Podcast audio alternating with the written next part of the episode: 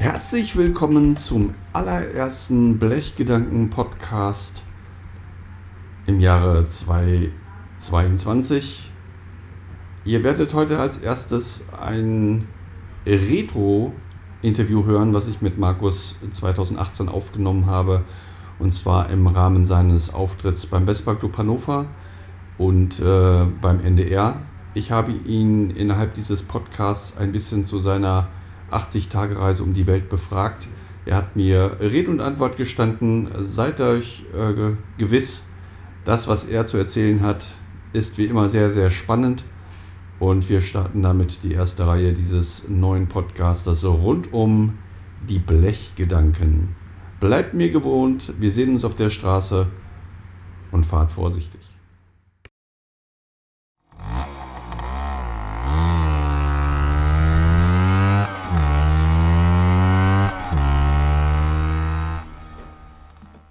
So, nachdem wir den Radio-Event hinter uns gebracht haben, möchte ich die Zeit nutzen, Markus nochmal die eine oder andere Frage zu stellen außerhalb des Radios, sondern ein paar Sachen zusammenzutragen. Viele Sachen hast du ja vorhin schon gesagt, ein paar nehme ich jetzt mal mit, ein paar wirst du heute Abend noch sagen, auch das nehme ich mit. Ähm, ich weiß, dass es relativ schwierig ist mit den ersten beiden Fragen, aber trotzdem, vielleicht kannst du sagen, ich habe es jetzt nicht limitiert. Ich würde ganz gerne wissen, was für dich auf deiner Reise die Top-Momente waren und was für dich so ein bisschen die Flop-Momente waren, dass du das so, weiß ich nicht, zwei, drei, vier, fünf Sachen in kurzen Sätzen mal wiederholst, was für dich ähm, da besonders gut und besonders schlecht war und ähm, was das Verrückteste war, was du jetzt schon nach der kurzen Rückbetrachtung, die du jetzt machen kannst, ist ja noch nicht so lange her, was du da für dich als Verrücktestes sehen kannst. Ne? Ich weiß, dass du durch Amerika gefahren bist, bist du nackt in der Salzwüste gestanden und hast dich nur mit Helm fotografieren lassen. Das war, glaube ich, für viele Follower das Verrückteste, was sie auf deiner Reise gesehen haben. Aber vielleicht hast du das eine oder andere für dich ja auch ausmachen können, dass du da ganz kurz was zu sagst. Also Top-Moment, also zum einen die Ankunft in Vladivostok, wo ich dann diesen Kontinent überlebt habe.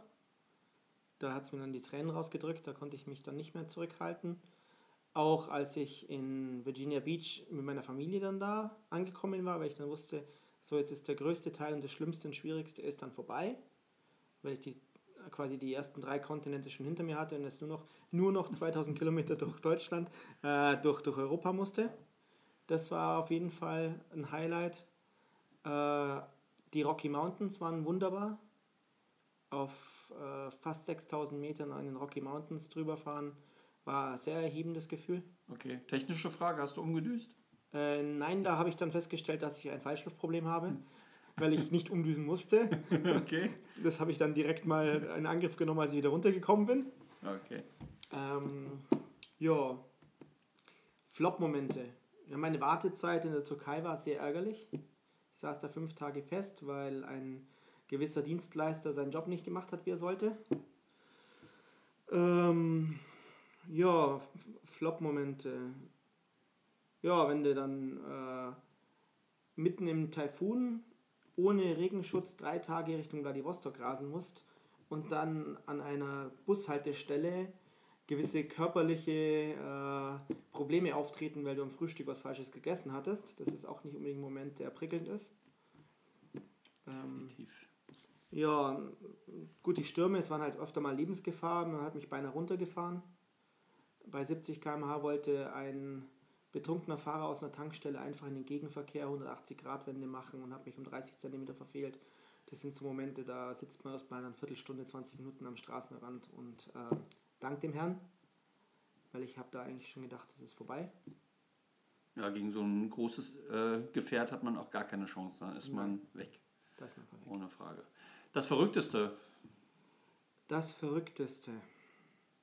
Ja, also zum einen, dass ich dreimal hintereinander an drei aufeinanderfolgenden Tagen äh, BMW Motorradgruppen und große Enduro-Gruppen überholt habe in Sibirien und die es schon gar nicht mehr glauben konnten, weil ich doch deutlich mehr Kilometer gemacht habe wie die Jungs. Äh, verrückt. Die Fährfahrt im Kaspischen Meer.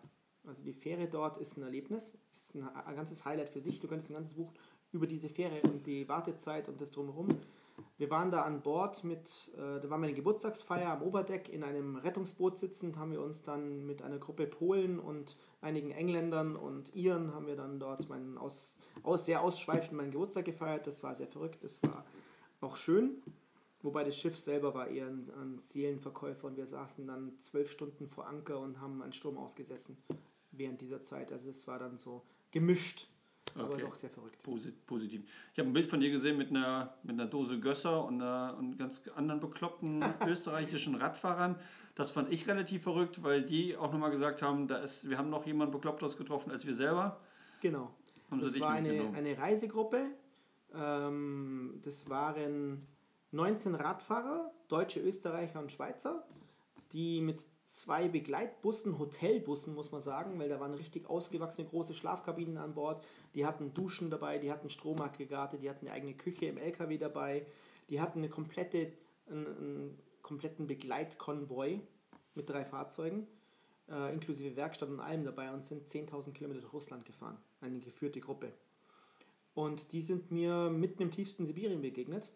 Ich bin an dieser Radgruppe vorbeigekommen und die hatten russischfarbige Trikots an. Da dachte ich mir erst, okay, das waren die ersten Radfahrer, die ich, die ich überhaupt gesehen hatte in Russland. Und dann waren die noch im Sportoutfit und recht neuen Fahrrädern. Da dachte ich mir so, ja, vielleicht russische Nationalmannschaft oder so, weil die auch die Trikots dazu anhatten. Aber das war weit gefehlt. Keine drei Kilometer weiter, nachdem ich überholt hatte, standen dort diese ausgewachsenen Reisebusse. Dann habe ich schon gesehen, die müssen zu den Radfahrern gehören. Das war eindeutig.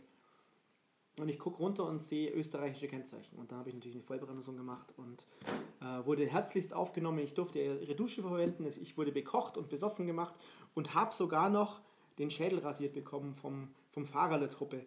Weil ich gesagt habe, ich hatte keine Möglichkeit, meine Haare zu rasieren. Normal trage ich Glatze. Dann hat er sofort einen Rasierer ausgepackt und hat mich vor versammelter Mannschaft mit einem Glas Rotwein in der Hand, hat er den Barbier von äh, Sibirien gespielt. Das heißt also, die Community funktioniert sogar ober, oberhalb der äh, nicht nur motorisierten Fahrzeuge, sondern auch der nicht motorisierten Da Fahrzeuge. draußen auf der Straße sind reisende Brüder. Okay, das ist, das ist schön.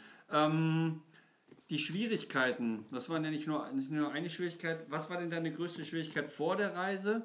Während der Reise hast du es vorhin ähm, schon an, angesprochen, aber gibt es auch Schwierigkeiten nach der Reise? Die Motivation Also, vor der Reise? Vor der, vor der Reise war es schwierig, weil ich ähm, recht große Opfer bringen musste, um überhaupt die Reise antreten zu können. Also ich musste den Job aufhören, meine Wohnung aufgeben. Ähm, es gab eine Trennung von der Freundin. Es gab einige Dinge, die andere Leute zu bewegt hätten, hinzuschmeißen und zu sagen, ich mache das jetzt nicht, das ist, das ist mir jetzt zu viel.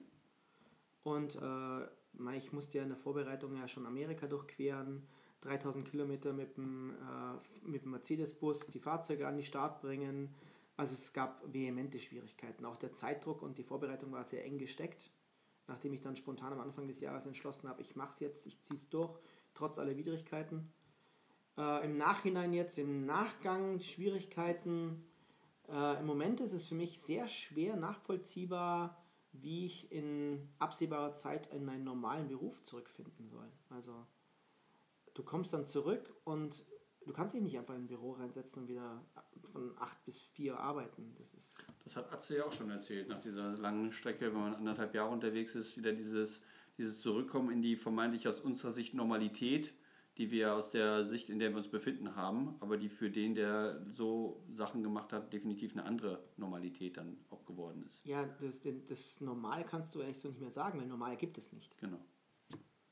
Und dementsprechend tue ich mir da im Moment noch ein bisschen schwer, mich, äh, wenn mich jetzt einer fragt, was ich in eineinhalb Jahren tun, muss ich ihm sagen, ich habe keine Ahnung. Nicht mal einen Schimmer.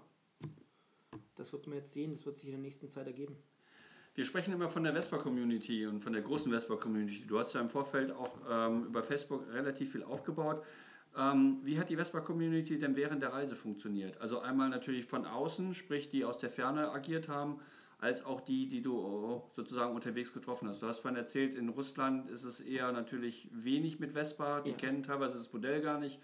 Ähm, aber so die vor- und nach Russland, wie da die Vespa-Community so funktioniert hat. Also ähm, zum einen war, was großartig war und mich sehr überrascht hat, war zahlreiche ähm, Beiträge von teilweise wildfremden Leuten, die mir Spritgeld geschickt haben, auch von den Clubs, die dann beigetragen haben, Vespa Club von Deutschland, Vespa Club Hannover und äh, zahlreiche andere haben mir äh, Zuschüsse gegeben für Sprit, für Übernachtung, haben sich herzlichst um mich gekümmert. Das war überwältigend. Also es war, also es war auch sehr umfangreich, was da zusammengekommen ist. Da haben wirklich ganz viele Menschen haben dann auch den Aufruf von, von Iggy, vom äh, Scooter Lab UK sind ihm gefolgt und haben ganz viele, auch Engländer, Iren und Amerikaner haben mir Geld geschickt und mich unterstützt. Ähm, zum anderen unterwegs, die Spanier haben das ganz toll vorbereitet, meinen Start. Die haben da keine Mühen und Kosten gescheut. Ich wurde dann auch im Ziel wurde ich mit Polizeieskorte empfangen und Presse war anwesend. Also wurde alles, ich musste mich da um nichts kümmern, die haben sich um alles gekümmert, was umwerfend war, was großartig war. Vom, vom Scooter Club Madrid, die mich dann auch zu ihrem Ehrenmitglied ernannt haben.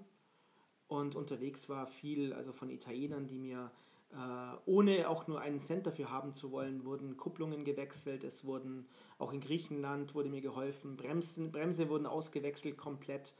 Äh, in der Türkei wurde mir ein Zylinder geschenkt ein Gebrauchter, um mich, damit ich wieder auf die Straße komme.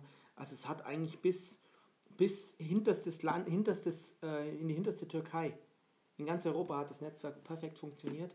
Die Leute haben sich im Bein ausgerissen, um mir zu helfen. Es war wundervoll, großartig. Ähm, und dann muss man sagen, in, selbst in, in Georgien haben die Leute, die, da gibt es eine Art Scooter-Community, die jetzt gerade gegründet wird, nicht mit der Vespa, sondern eher diese japanischen Plastikmodelle, weil die Vespa für diese Region einfach zu teuer sind und die sie nicht haben und die mhm. alten klassischen Roller kennen sie dort gar nicht. Aber selbst die haben versucht, mir noch weiterzuhelfen und haben mich noch eingeladen, in ihre Werkstatt vorbeizukommen und wollten mir helfen, was da nicht möglich war, aber sie haben es zumindest versucht. Also die Herzlichkeit war da. Ähm, später in Aserbaidschan Kasachstan und Russland war quasi ja nichts vorhanden, bis auf Moskau und St. Petersburg. Und einen, einen Vespa-Fahrer in Irkutsk in Sibirien, der hat mir mitgeteilt, dass es fünf Vespa-Fahrer, eine kleine Community in Irkutsk gibt, was mich extrem überrascht hatte. Aber die haben natürlich nur, nur moderne Vespas, ja. aber die haben sich trotzdem die Zeit genommen, haben mich getroffen und sind dann mit mir an den Baikalsee gefahren, haben mich ein paar Kilometer begleitet. Also es hat rundum, kann man sagen, wundervoll funktioniert. In Amerika wurde ich herzlich aufgenommen, sind auch teilweise Kilometer mitgefahren. Mein russischer Freund aus West Virginia, Alex, hat mir schon zum zweiten Mal, letztes Jahr hatte mir ein Sitzpolster von Airhawk geschenkt. Dieses Jahr war eine Scheibe von äh, Scheibe für die PX dran, weil er alles dran setzen wollte, dass ich auch ja diese Tour unbeschadet und so komfortabel wie möglich durchziehen kann. Äh, es ist überwältigend, also ist man kann sich kaum vorstellen, wie die Leute zusammenhelfen. Du bist ja die Vespa-Tour mit insgesamt drei Rollern gefahren. Ähm, da gab es ja im Vorfeld schon so eine Beziehung. Wie ist jetzt deine Beziehung zu den drei Rollern nach der Reise? Und wo, wo stehen sie und wo sollen sie, wo, sollen sie, wenn sie jetzt nicht bei dir sind, sie sind ja durchaus immer noch verteilt, ja. wo sollen sie dann stehen? Also ich bin mit einer Bajaj Chetak 150, das ist eine Sprint Veloce, äh, einer Stella 150, Zweitakt. Das ist mehr oder weniger die LML Star Zweitakt, wie man sie kennt. Ist äh, auch eine Lizenz von Vespa. Und mit, einer, mit einem Frankenscooter, mit, einem, äh, mit, mit dem Giro Germanica Racer vom letzten Jahr, den ich aufgebaut habe auf sieben verschiedenen Fahrzeugen. Mit diesen drei Fahrzeugen bin ich die Tour gefahren. Äh, derzeit befindet sich die Bajaj in Moskau beim, äh, bei den, beim Vespa Club Moskau und wird dort aufbewahrt bis Mai, bis ich sie dort persönlich wieder abholen werde und auf Achse zurück nach Deutschland schaffe weil diese Fahrzeuge werden nicht zurückgelassen an den Standorten, die kommen natürlich wieder zu mir. Ähm, in Virginia Beach steht die zweite, die Stella, das amerikanische Modell. Die, die steht bei meinem Bruder und wird auch schätzungsweise nächsten Frühling bis Sommer wieder bei mir eintreffen über einen Versand per Container. Und äh, das dritte Fahrzeug ist im Moment in Portugal, in, äh, in Faro, wo ich jetzt den Winter verbringen werde, um ein Buch zu schreiben. Und hoffentlich finden sich alle drei Fahrzeuge nächstes Jahr um die Zeit wieder bei mir. Ähm, was war eigentlich das Erste, was du gemacht hast, als du nicht mehr auf dem Roller sitzen musst? Also in Madrid angekommen bist, was, was war das Erste, wo du gespürt hast oder nicht mehr wolltest, auf dem Roller zu sitzen? Was ist das für ein Gefühl nach knapp 400 Kilometern pro Tag im Schnitt? Also es war, die ersten zwei Tage waren extrem seltsam für mich muss man ganz ehrlich sagen. Ich bin in Madrid gestanden und ich hatte plötzlich, ich musste in der Früh nicht mehr starten. Ich musste nirgendwo hin, ich hatte keine Aufgabe mehr.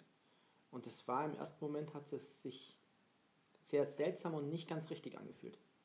Also es war dann alles sehr surreal. Ich habe zwar, ich wurde herzlichst umsorgt und man hat mir die Stadt gezeigt. Ich wurde vom äh, Präsidenten vom Vespa Club Madrid wurde ich sogar mit aufs Rathaus geschleppt und in Sicherheitszonen, wo normal keiner reinkommt, weil er ist der Security-Chef der Stadt Madrid und ich habe eine VIP-Tour bekommen, aber ich war, ich fühlte mich so ein bisschen wie in einem falschen Film, weil ich einfach in der Früh normalerweise war Laden, Antreten 400 Kilometer.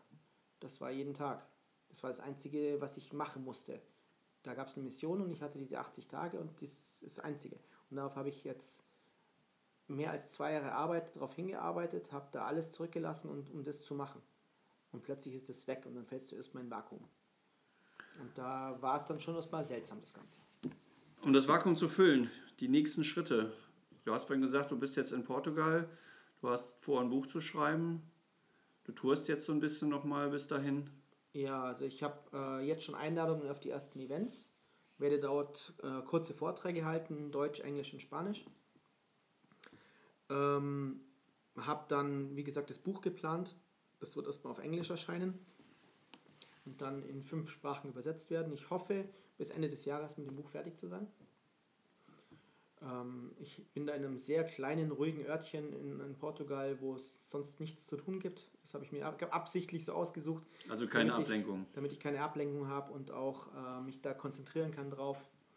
Und nochmal vor allem, das Buch schreibe ich nicht nur, wie gesagt, für die anderen, ich schreibe es eigentlich mehr für mich, weil das ganze, die ganze Erfahrung so schnell war und so intensiv war, dass ich jetzt teilweise feststelle, wenn ich Dinge erzähle, dass mir die Tränen in die Augen schießen, weil ich sie noch nicht verarbeiten konnte.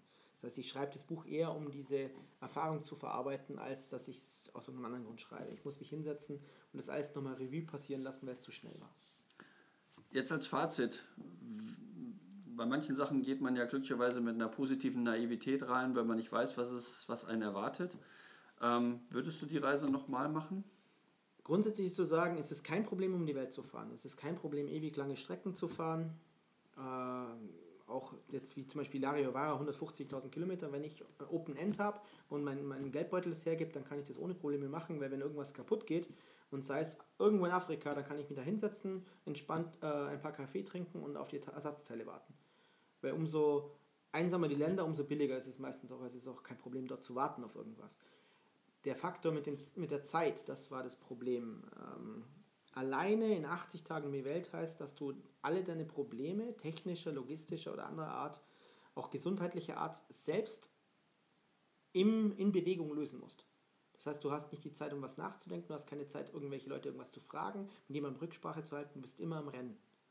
Und das führt dazu, dass du oft Entscheidungen triffst, die lebensgefährlich sind. Also ich persönlich würde niemanden auf diese Reise schicken, in dem Rahmen, wie ich jetzt das gemacht habe, den ich mag.